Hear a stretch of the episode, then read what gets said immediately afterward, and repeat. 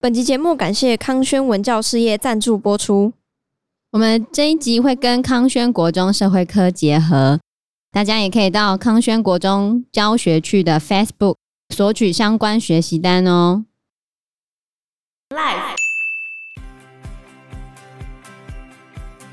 我可以问一下你们税都缴多少吗？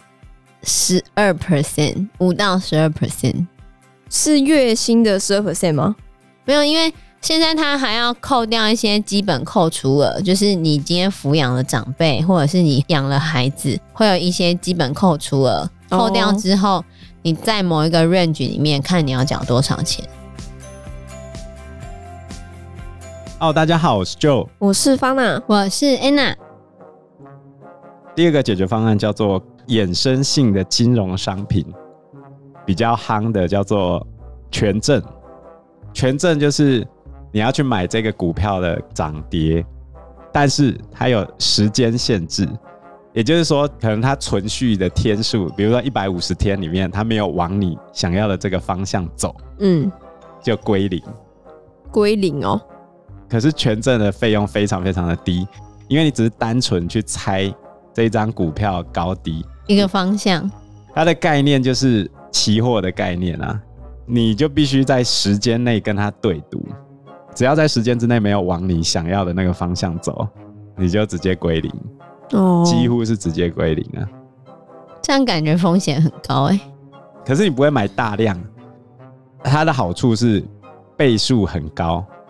比如说，我现在想要买一个台积电会继续往上涨的权证，叫做认购，购就是买的意思，认购权证就猜它会继续往上涨。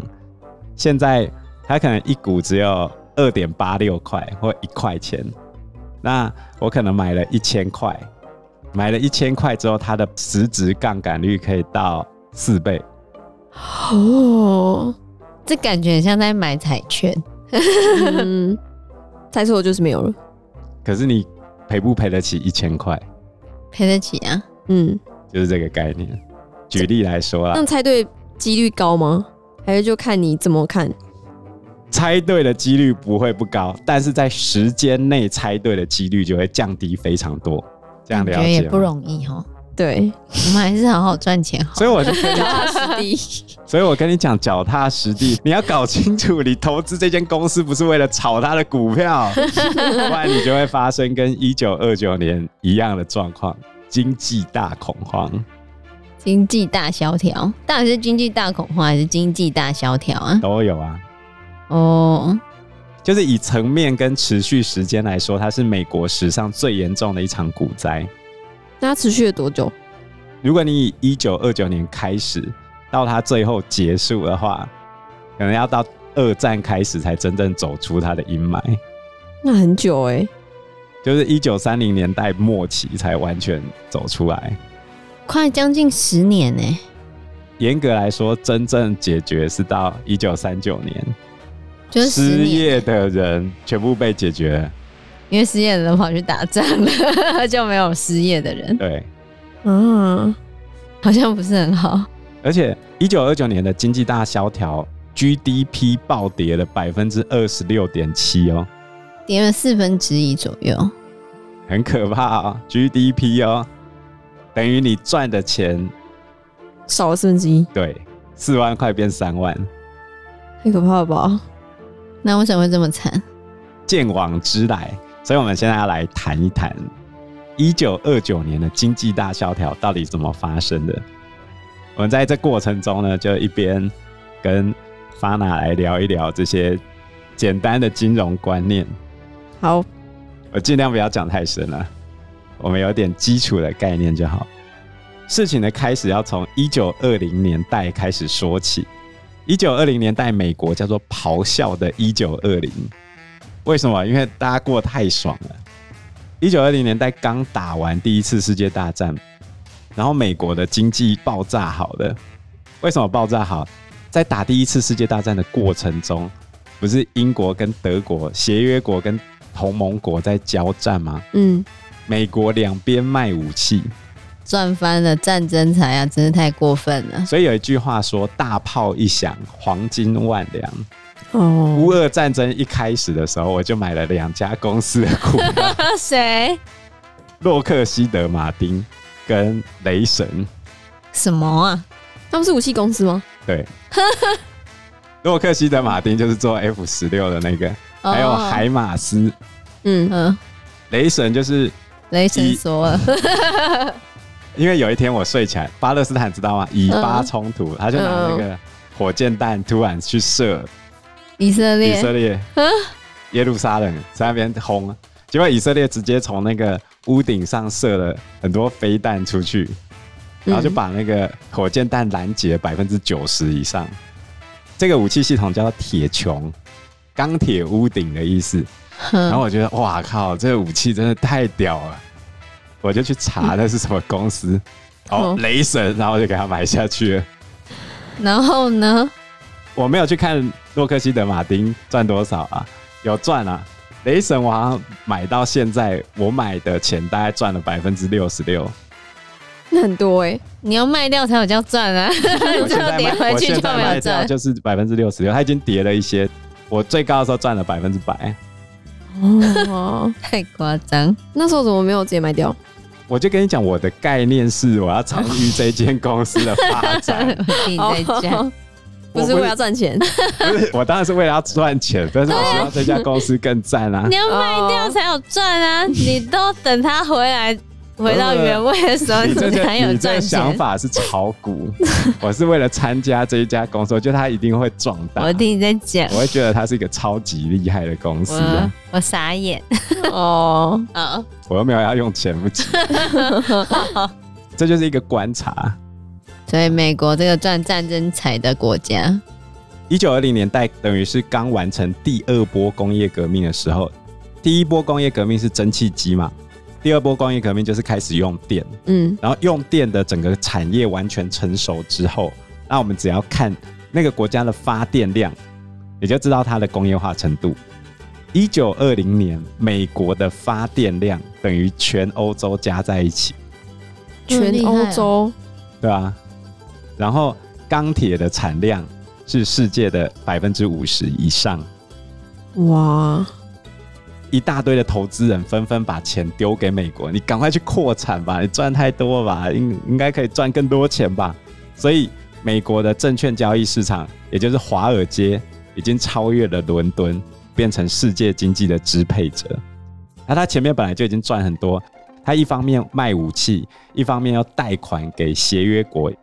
其实大家都有拿美国的钱，只是美国投资英国比较多，而且他也给英国比较多的武器。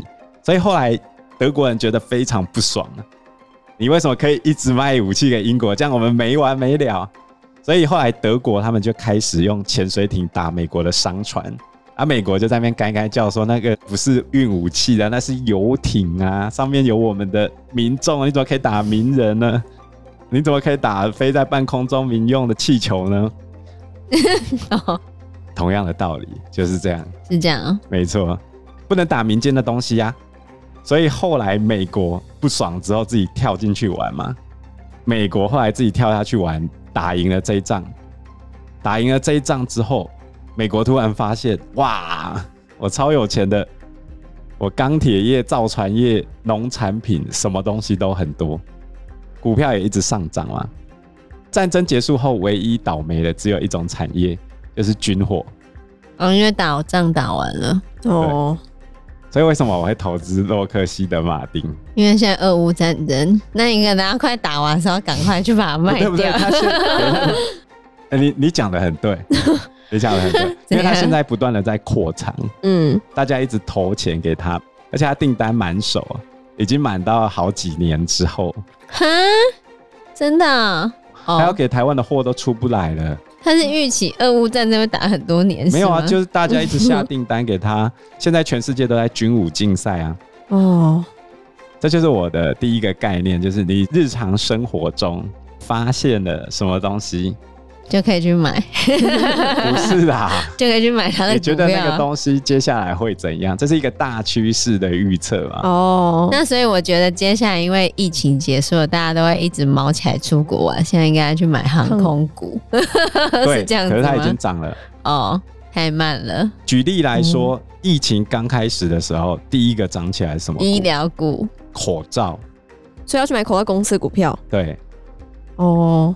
只它直接涨停，因为我们台湾有涨跌幅限制，百分之十叫做涨停，一天对啊，最高就是涨到十、最低跌十，举例来说啊，你现在想买那只股票涨停了，你就只能挂单在那个地方说我要买，嗯，然后假设有十万个人跟你做了一样的事情，你就会看到这边有十万个人在排 队，然后假设我丢了一张股票出来，那你就按照顺序看你有没有买 到。看我好贼狼。台湾股民有多少 啊？我想说，有那么多人每天都一一美代子在那边看，没错，，就是这样，是这样 吗？对吧、但是我是没什么在看啊，佛系 吗？也不是佛系啊，你就佛系，你不能每天为了这个上上下下提心吊胆， 我又不是要去。炒短线，哎呀那是金融行业的人在做的事情，不是我应该做的事。嗯而且我是老师， 没有空看股票， 我才没有在看股 票。有啦，我有在看了，就偶尔看一下这样而已。所以像公家机关就不会有股票，理论上哦不我可以。老实跟你讲，是有人常常在看 啦，哦但也都看一下而已，其实还好啦。嗯，哦，我觉得数学老师可能比较厉害，会计算那个短期的预期心理，其实那都是数学啊。所以在咆哮的二十年代的时候，大家都得到了一个结论，就是美国股市啊只会涨不会跌，不管你有多少钱丢股市，在最后要崩盘的时候啊，连华尔街在帮人家擦皮鞋的那个擦鞋桶都在讨论要买哪一只股票最赚。是啊，所以有一个东西叫做擦鞋童理论，就是你发现你身边有一个人从不买股票，然后他这时候跟你讲说：“哎、哪一只股票很好赚那你就可？”以，那就是股票开始。始要崩盘的前兆。现在哪有人还在擦鞋啊？所以我就跟你讲，就是平常没有要买股票的人，突然满口股票精啊！哦，那就代表这个市场已经过热了。对，哦，大家都觉得那个太好赚了，就是完蛋的前兆。哦，那在咆哮的二十年代的时候，汽车大亨福特他非常具有创举的做了一件事情，就是流水线式生产。你知道什么叫流水线式生产吗？不知道，每个人固定做一个工作是吗？你只要负责做一个最简单的工作，比如说你锁螺丝，你一天之中就是锁螺丝，就是你把做汽车分成很多个步骤，每个人只要负责某一个步骤，然后你就会这样子切割开来，这样子可以加快整个汽车制作的流程。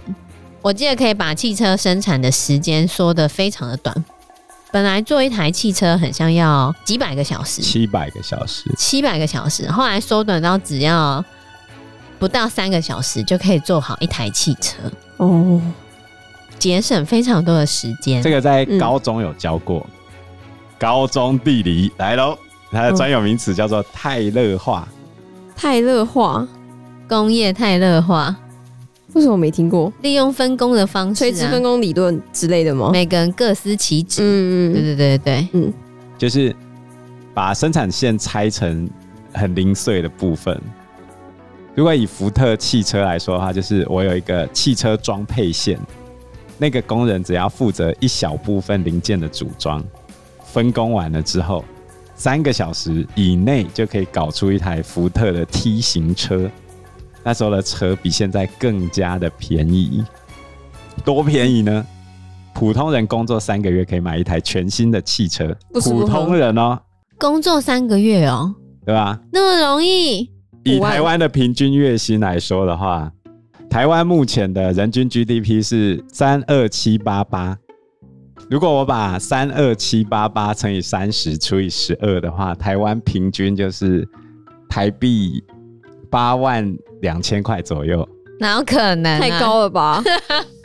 平均啊，平均啊，不是你要跟高低 没有，平均没有。那你只能说你拉低平均了，对哦，我们老师都会拉低平均，骗人呢、这是税前。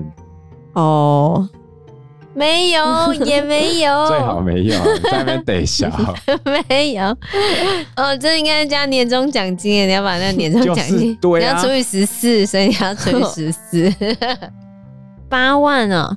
那工作八三万二三个月八万二，那工作三个月二十几万，就可以买一台车，那么便宜啊、现在二十几万只能买得起摩托车，我哦可以问一下你们税都缴多少吗？我们都缴很低啊，十二 percent，五到十二 percent。是月薪的十二 percent 吗？就是五月要缴的。没有，因为现在他还要扣掉一些基本扣除额，就是你今天抚养了长辈，或者是你养了孩子，会有一些基本扣除额。哦扣掉之后，你在某一个 range 里面看你要缴多少钱。哦那以我妹，假设我妹她没有结婚，嗯，单身，她大概就是缴五 percent 左右啊，五趴。哦没有很高。对，就是你如果没有抚养长辈，也没有抚养孩子，只是双薪家庭顶客组的话，嗯，那可能就要缴蛮高的。因为我们有很多扣除的东西，对我们有很多抚养人口，有一些基本扣除额。狂扣就好了，除非你哦暴赚，暴赚你缴也没关系啊。对，我们有遇过那个暴赚要缴四十趴的欸、四十趴有啊，之前那个学生就说他爸之前缴四十趴欸。啊，那很多哎、对啊，我有一个朋友，几年前赚了大概十亿，然后他缴缴了了四亿，对啊，就四十趴。那很多哎、对啊，啊我感觉到非常 心痛。我一直跟他讲说，你为什么不让我帮你省一点钱？ 要怎么省？对啊，要怎么省？有办法、啊？有办法哦他节把钱税啊把钱拆掉或者是节税，对，你捐款捐出去，或者是成成立立，基金 会。哦，嗯，那这样我一定要如实报税当然啊呢、你每一分国钱税都局跑不绝对了会的哦。 追杀 你国你税有合法的节税方式，但是你的每一分钱都是对得到的。对啊，哦国税局会追杀你到天涯海角，你傻 了，不可能。我举一个例子，我们之前摆过那个娃娃机台，嗯，他就直接派人去那边数你大概一个月的营业额多少，然后就给你扣税。啊，派人去数哦，对啊，他就数给你看 啊，是哦，而且数出来的钱真的是对的哦。太强了吧？他怎么数的？我不知偷道啊钱，他应该有一个统计公式吧？哦，然后直接来找你们要吗？他就直接寄税单来啊，真厉害！不要想跑啊。 所以逃漏税是一件很难的事情。逃漏税没有很难，但是你要一直不被抓到，我觉得有难度。哦，哦，你的综合所得净额如果达到四百七十二万以上的话，你就要缴百分之四十。是指你所有财产加起来吗？还是你那时候赚的钱？你那一年所得扣除掉其他的东西之后，你如果赚了四百七十二万以上的话，就要缴四十趴税。对，是你超过那个钱的部分要缴四十趴。哦，好，那我知道了。不会啊，我们没有那个问题， 我们没有那个烦恼。你现在也不用烦恼了。 对啊，方南还没赚钱。嗯，对， 那我们继续回到咆哮的一九二零年了。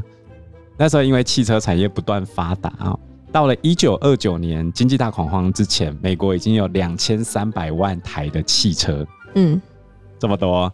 然后，所以跟汽车有关的产业全部都飙高了哦，比如说钢铁啊、石油啊、橡胶做轮胎的那个哦，全部都起来。